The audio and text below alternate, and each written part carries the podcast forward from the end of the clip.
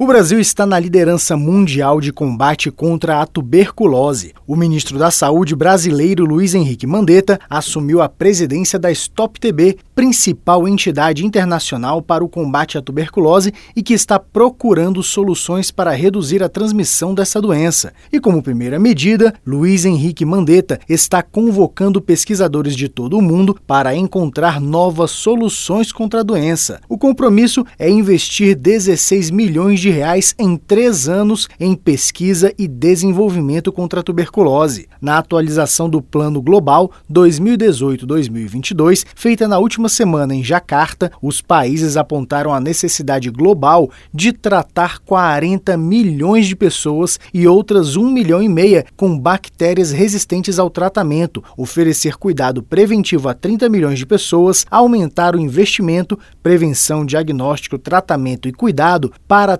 13 bilhões de dólares anuais e da pesquisa e desenvolvimento de terapias contra as formas resistentes para 2 bilhões de dólares anuais. O ministro da Saúde, Luiz Henrique Mandetta, explica por que o Brasil tem se mostrado um dos países mais avançados no combate contra a tuberculose.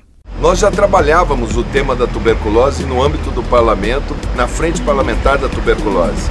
Agora, no Ministério da Saúde, uma das primeiras agendas internacionais do Ministério foi a escolha do Brasil, do ministro da Saúde do Brasil, para ser o chairman da Stop TB. A Stop TB é um programa que reúne iniciativa privada, sociedade civil, governos, para uma meta ambiciosa, até 2030 acabar com a tuberculose. É um trabalho que vai exigir um esforço de todos os países.